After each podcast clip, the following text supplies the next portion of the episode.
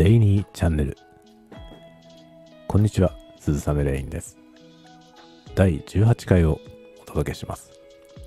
今回も穏やかな時間をお楽しみください。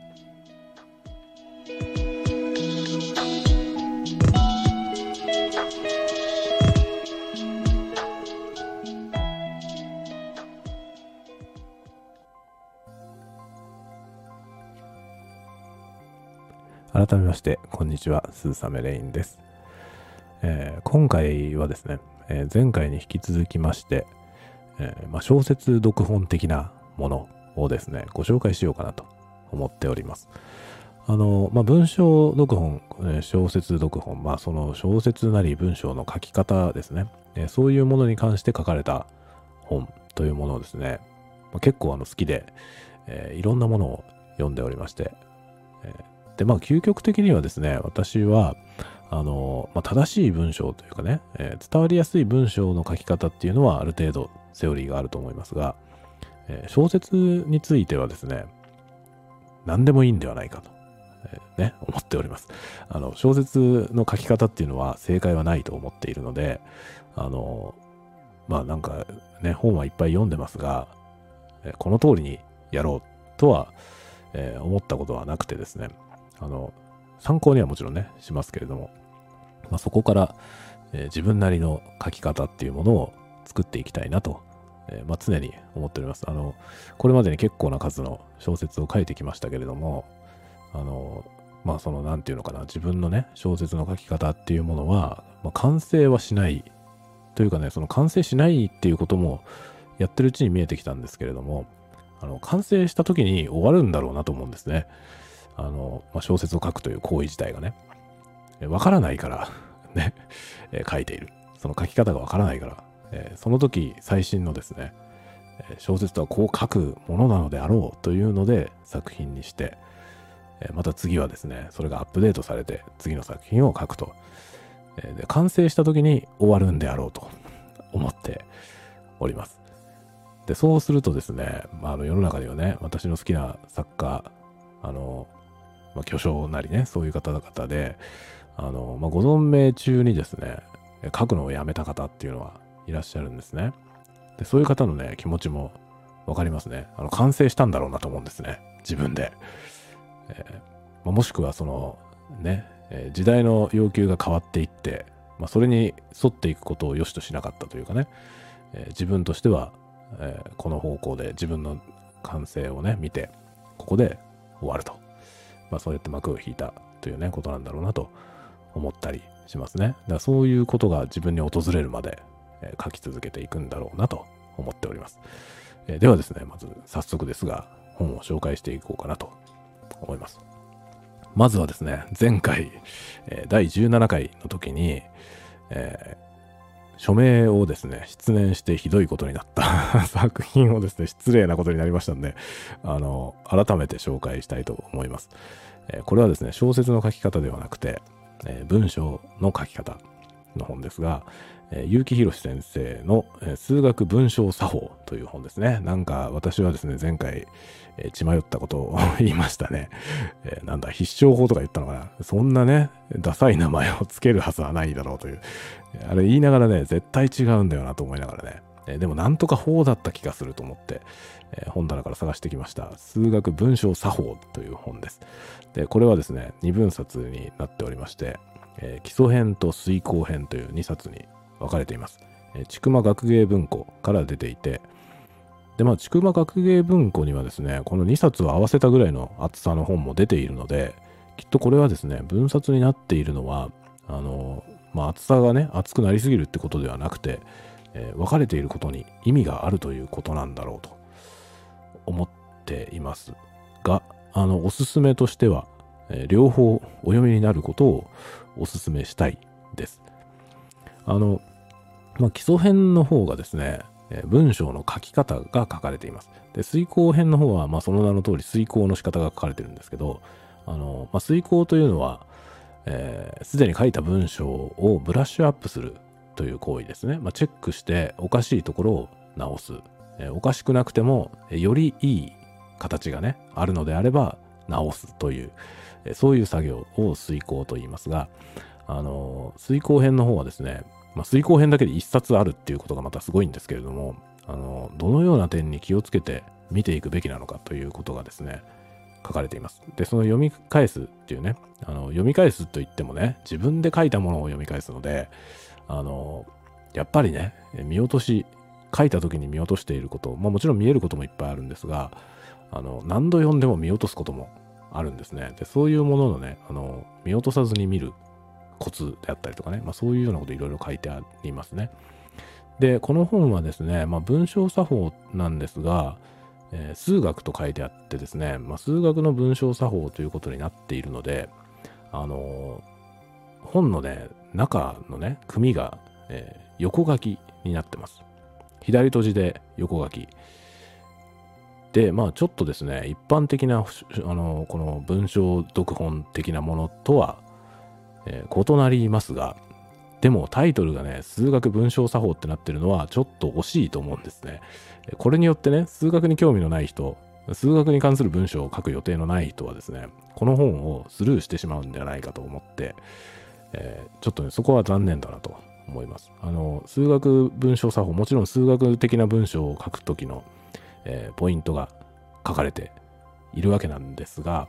これはですね、全然数学に関係ないことを書く場合にも大いに参考になります。あの、私も実際ね、これを読んで、あの別に数学に関する本は書く予定は全くないし、えー、論文を書く予定も全くないんですね。でも、大いに役に立っております。これはぜひ、あの、まあ、文章に関わる方は、ぜひ読んでいただきたいなと思います。ただ、あの、小説の書き方ではないのでね、あの、小説が上手になりたいっていう人については、えー、これを読んでも小説は上手にはならないと思います。ただ、あの、伝わる文章にはね、なる。そういうものを書けるようにはなりますんで、あの、まあ、小説書きである以上はですね、まともな文章っていうものはね、やっぱ書けないとダメだろうと思いますので、書けた上で小説としての表現っていうのはまた別のところでね、こう求めていくものだと思うので、あの、やはりですね、文章に携わろうと考える方は、ぜひ、えお読みになった方がいいのではないかと思う本です。おすすめしたいですね。はい。というわけで前回なんかよくわかんないタイトルを言いましたが、数学文章作法でありました。えこれぜひおすすめです。えでもう一つ、え前回お話しした、え産方父さんの、え小説の書き方みたいな本を参考にしたと言っておきながら、署名を思い出せなかったので言わなかったんですが、それも探してきました。これはね、ちょっと古い本ですね。2005年くらいに出た本ですが、えー、産方式ストーリー創作塾という本です。で、これなんですけれども、この本はですね、宝島社から出ているんですが、えー、多分絶版です。で、これが絶版でですね、あの、同じ内容の、えー、文庫版なのかな、何か半径が変わってですね、出ているはずです。で、え出ているはずなんですが、そのね、確かね、タイトルが変わって出たんですね。で、その新しい方のタイトルがちょっとわからなくて、えー、多分ね、ライトノベルの書き方みたいな多分そういうタイトルに変わってると思います。私の手元にあるのは古いやつで、えー、産方式ストーリー創作塾というやつです。えー、奥付け、えー、見ますと、2005年に、えー、第1冊が出ていて、私が持っているのは2010年の第7冊ということになっていますね。で、これはですね、帯に、えー、君にもマルドックスクランブルが書けると書いてありましてですね、いや、書けるわけないだろっていう話なんですが、あの、でも、えー、その下にね、えー、ライトノベルからゲームシナリオまで、創作手法の全てを包み隠さず徹底伝授と書いてありまして、あの、これに関してはですね、え偽りなしです。あの、本当に手の内をですね、え全部公開されてます。で、結構ここまで、えー、具体的な技術論をですね、まあ、自分がね、どのようにして書いているのかということを明けっ広げにされている、えー、作家の方の書いた本は珍しいと思うので、あの、そういう意味でも価値はありますね。ただし、その元の作品をね、全然興味がもしなければ、あの、あんまり面白くないかもしれないですね。その元の作品にかなり紐づいた書き方がされていますので、えー元の作品を知らないとよくわからないという話はあるかもしれません。まあ、ちなみに、えーマルドゥックスクランブルをはじめ、えーカオスレギオンっていうね、これはなんかゲームだったかな、えーゲームのシナリオかなんかだと思いますが、えーと、えー早急のファフナー。早急のファフナーはアニメですね。で、アニメの、えー方さんは脚本を担当されていたと思います。で、その、そのような仕事でのね、そういう書き方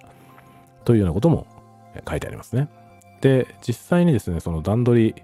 えこのような段階を踏んで書いていくんだということを書いていらっしゃってですね、これは非常に、えー参考にしました、えー私はですね、本当にその小説のね、右も左もわからない時にこの本を読みまして、まあ、これと、えーマルドックスクランブルという作品をね、読んで、え最初の小説あ、最初の小説を書いた後ですね、2作目に突入するときにこれを参考にしました。で、えマルドックスクランブルという作品もですね、まあ、ご存知の方はね、えご存知だと思いますが、あの早川、早川文庫から3分冊で出ているんですけども、3冊分なんですね。あのストーリーが3冊に分かれていて、これは長いから3個に分かれてるんですけど、その3冊が、えー実はですね、途中で内容が改変されまして、あの、ご本人がリライトされたんですね。リライトされて、今出てるやつは、えー完全版っていうタイトルだったかな。その完全版ってついてるんだと思うんですけど、あの、最初に出たやつとは内容が変わっていまして、文章をね、手を入れて、結構全面的に直されています。で、それと別にですね、さらに、あの、単行本としてですね、一冊にまとまってるやつが出てるんですけど、その一冊にまとまってるやつは、さらにまた文章が違うんですよ。で、これをですね、私は全部持っておりまして、最初に出たあの3冊に分かれてるやつと、えー書き直された3冊のやつと、1冊にまとまったやつと全部持ってまして、これをですね、全部比べて、で、さらにこのストーリー創作塾というのを読んでですね、まあ、産方さんがどのようにして、えー文章というものに対して、えー接してきたのか。で、そのご自身がね、リライトされたその、えービフォーアフターというものが両方読める状態なので、それを読んでですね、ああ、ここを直してるなとかね、えそういうことを、えまあ感じたりしていますね。で、えーやっぱりですね、最初のものよりも完全版の方がはるかに良くなっていて、ああ、なるほどっていうね、そういう驚きがあって、なかなかこういう経過をですね、その一人の作家で見ることができるっていうのは難しいというかね、そんなことはなかなかないので、この機会はかなり、えー活用させていただきました。まあ、ライトノベル、あの、私はですね、別にライトノベルを書きたいと思っているわけではなくて、まあ、そもそもライトノベルってどういうものかよくわかってないんですけれども、あの、まあ、産方さんの書かれているライトノベルしか読んだことないんですよ、ほとんどね。で、まあ、産方さんの作品がね、ライトノベルなんだとすると、ライトノベルっていうのは全然ライトじゃないっていうね、感じを受けましたね。あの、前にもどっかでね、お話ししたような気がするんですけど、あの、ね、ライトノベルのレーベルから出ているかどうかっていうぐらいしか、ね、ライトノベルかそうじゃないかって差はないんじゃないのって、あの正直なところ、えー思ってます。あの、角川から出てる、ね、産方さんの作品と、あの、ライトノベルのレーベルから出てる産方さんの作品と何が違うんだろうっていうね、これ別にそっちのレーベルから出てたら、ね、全部ライトノベルってことになるんじゃないっていうふうに思ったりも、えーしていますね。というわけで、この本は今多分ライトノベルが何たらというタイトルになってると思いますが、えーライトノベルを書きたいと思ってる人じゃなくても、えー参考にはなると思います。えもう一冊ぐらい紹介できるかなもう15分ぐらいになっちゃいましたけどね。えもう一ついきますかね。えーもう一つはスティーブン・キング、えー言わずと知れた世界的なベストセラー作家ですけれども、このスティーブン・キングが書いている書くことについてという本です。でこれはですね、あの、いろんな人がおすすめされてますね。確かね、ノートでもどっかでこれをおすすめしているのを読んだことがあります。で、これは小学館文庫から出ておりますが、あの、小説書いてるような方はね、大体これ読んでるんじゃないかな。スティーブン・キングのこの書くことについてっていうのは、えー多くの人があれはいいって言ってますね。で、まあ私もね、そうやって言われた時にすでにもう読んでいたので、割とこれはね、あの、有名なというか、なんだろう、定番、定番書じゃないかなと思います。で、これはですね、あの、文章読本、一応文章読本ですけど、あの、どっちかというと、ご本人のですね、伝記みたいな感じなんですよね。でこんなようなことがあって、なんかね、あの、ひどい交通事故に遭われたりしたんですけれども、そういうことが書かれていて、で、まあ、そのね、あの、闘病しながらも、ずっと、えー、文章、文章というか、まあ、小説をですね、書き続けていらっしゃるわけですね。で、それを振り返って、え書かれています。で、あの、この間、私はですね、ノートの方に、えー、まあ、いわゆる小説の書き方でよく言われるね、こうあるべきみたいなやつを並べておちょくったような 小説を書きましたが、あの中でですね、えー、副詞をね、排除しろっていうのを、ちょっとね、えー、使いましたけど、あの、副詞を排除しろっていうのは、この本に書いてあったんです。あの、スティーブン・キングが、えー、とにかく副詞は使うなということを書いていまして、で、まあ、それはですね、まあ、このスティーブン・キングという人は、あの、英語圏の方なので、まあ、英語でものを書くわけですね。で、この本は、えー、和訳されてますけど、まあ、その副詞を使うなというのは英語においてということです。で、英語において副詞はですね、まあ、大体、なんとかリーというね、ケツに ly とついている。そういう単語が多いよねということが書かれてまして、そのなんとかリーを多用するとですね、要するに、英語的には同じような語感の音が並ぶことになって、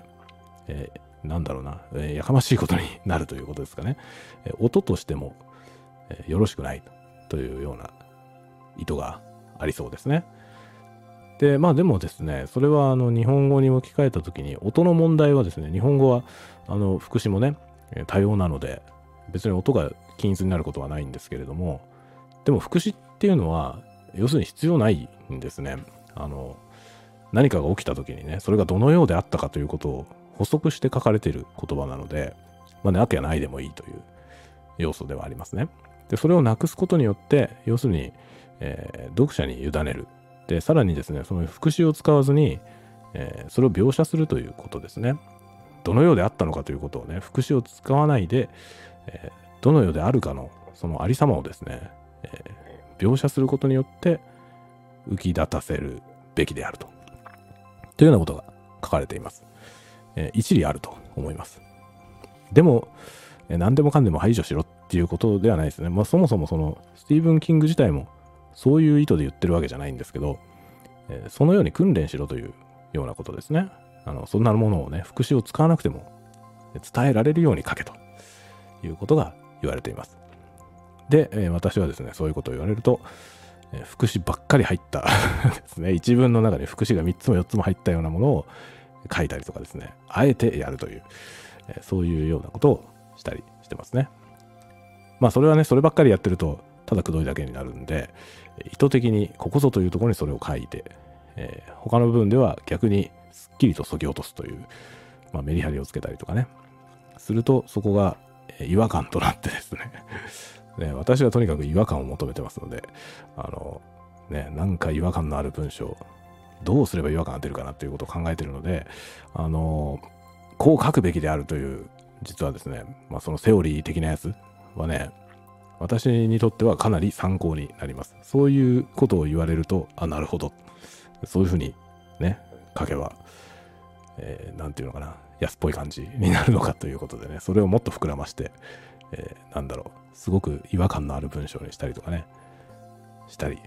面白いですね。そういうことをよく考えて書いております。はい。というわけで、えー、もう20分ぐらいになってきましたんで、今日はこの辺にしまししょうかね。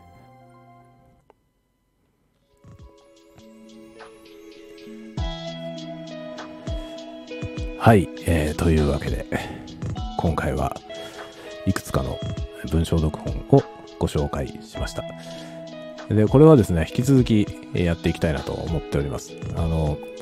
まあ私はね、前回も申し上げましたけれども、自分が、えー、すごいと思う小説を書いている人の小説読本しか読まないというふうに決めてますが、それでもかなりの数の小説読本が、えー、うちには集まってきてしまいましたので、えー、ちょっとですね、それをいろいろ